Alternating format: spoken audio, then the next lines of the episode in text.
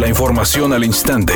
Grupo Radio Alegría presenta ABC Noticias. Información que transforma. La subdirectora del Hospital Metropolitano Amela Becerra, al presentar la nueva actualización de las cifras de COVID-19, destacó un descenso en el número de nuevos contagios, fallecimientos y hospitalizaciones en el estado, agregando que en las últimas 24 horas se registraron 780 nuevos casos y 36 fallecimientos.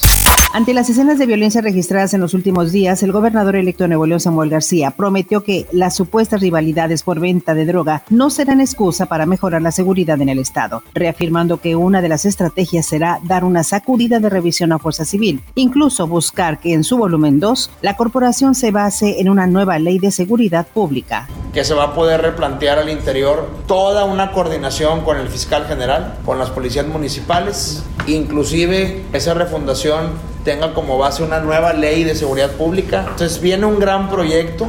Hoy en día pues lo que vemos son secuelas, entiendo rivalidades entre grupos de narcomenudeo, eso es lo que me han informado, no tengo más información, pero eso no va a ser excusa para que entrando tengamos todo lo que queda del año para mejorar la seguridad. Por otra parte, dijo que la reestructuración de Fuerza Civil buscará recuperar el objetivo inicial planteado en el 2018, donde se incluye la contratación y capacitación adecuada para todos los elementos policíacos y no solo para los mandos. Pues que nos quedamos truncos con 5.000 elementos cuando el plan eran 8.000, que la Universidad de las Ciencias de la Seguridad estaba hecha para capacitar a todos los mandos, no solamente la Policía Estatal, que hubiera una mejor coordinación, las prestaciones de los elementos fueran las que en su momento se diseñaron, prestaciones como de un ministerio público. Entonces, todo eso que en 2008, 9 y 10 se diseñó y entró en vigor y llegamos a ser la mejor policía del país, hoy la seguimos siendo. Eso es bien importante decirlo.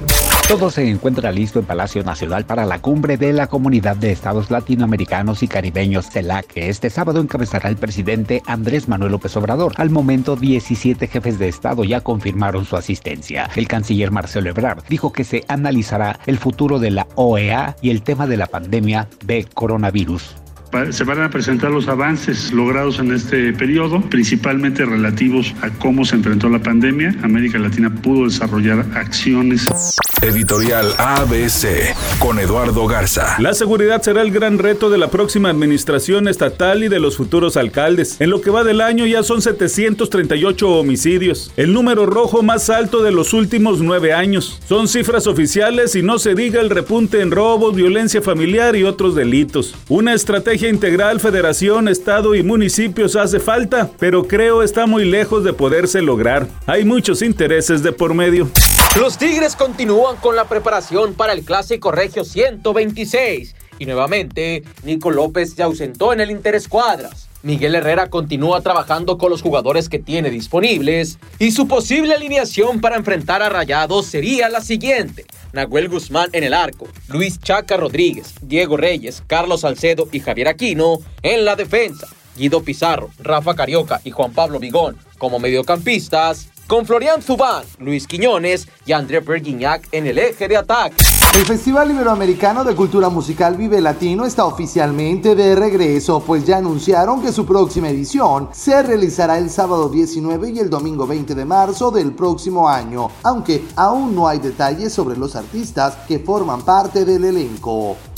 Es una tarde con cielo medio nublado. Se espera una temperatura mínima que oscilará en los 28 grados. Para mañana sábado se pronostica un día con escasa nubosidad. Una temperatura máxima de 34 grados, una mínima de 22. La actual en el centro de Monterrey, 35 grados. ABC Noticias. Información que transforma.